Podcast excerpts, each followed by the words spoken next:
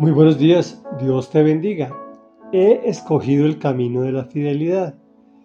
Es la cuarta de 23 sesiones en las que hemos dividido este Salmo 119, que ya dijimos que es un salmo maravilloso, con mucha sabiduría para todos nosotros. A partir del versículo 25 dice así, Postrado estoy en el polvo, dame vida conforme a tu palabra. Tú me respondiste, cuando te hablé de mis caminos. Enséñame tus estatutos, hazme entender el camino de tus preceptos y meditaré en tus maravillas. De angustia se me derrite el alma, susténtame conforme a tu palabra, apártame del camino de la falsedad, concédeme las bondades de tu ley. He escogido el camino de la fidelidad, he preferido tus leyes. Yo, Señor, me apego a tus mandatos, no me hagas pasar vergüenza.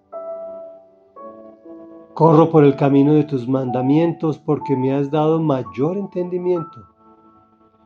Comentario. Aun cuando escojamos el camino de la fidelidad con Dios, prefiriendo andar en su ley y apegarnos a sus mandatos, pasaremos vergüenzas. Pues la ley de Dios es una sola. Si faltas a algún mandamiento, faltas a todos y no hay ningún ser humano que haya sido totalmente correcto. Ni siquiera los que consideramos intachables, como José el que vendieron sus hermanos, o Daniel el del foso de los leones, o los diversos profetas que hicieron grandes milagros. Todos fallaron en algo, al igual que tú o que yo. Bueno, de pronto un poquito menos, pero el pecado es pecado para Dios. Él no usa nuestra escala de valores, todos pecamos y fuimos apartados de su presencia, pues Él no tiene parte con el pecado. Por eso, tuvo que enviar a su Hijo Jesús, quien fue el único que no pecó. Y por eso es llamado el Cordero sin mancha ni arruga.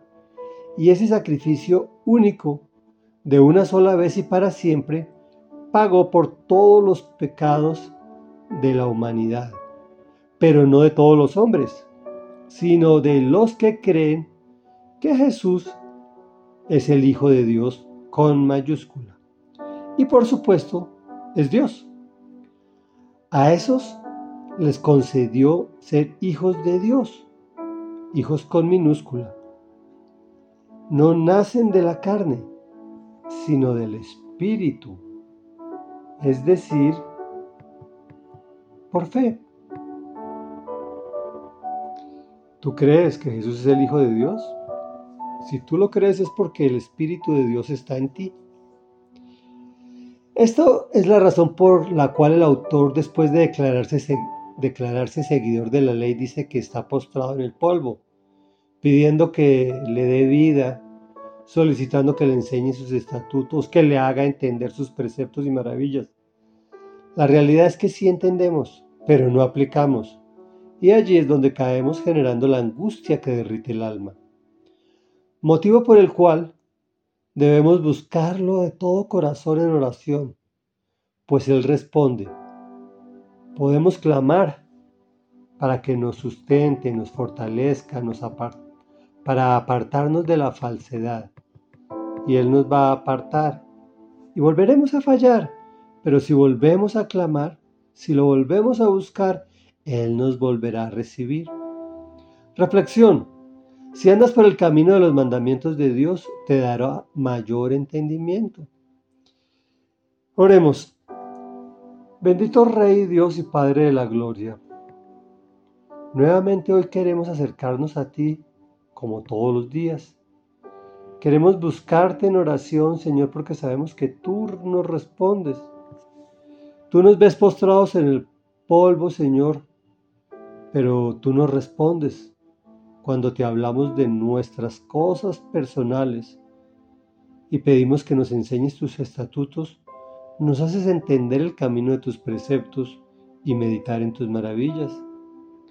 Sin embargo, se nos derrite el alma de saber cuánto hemos pecado y con tanto amor tú nos has apartado del camino de falsedad y nos has concedido todas tus bondades. Nosotros escogiendo el camino de fidelidad de todas formas, hemos pasado vergüenzas porque no hemos sido fieles totalmente.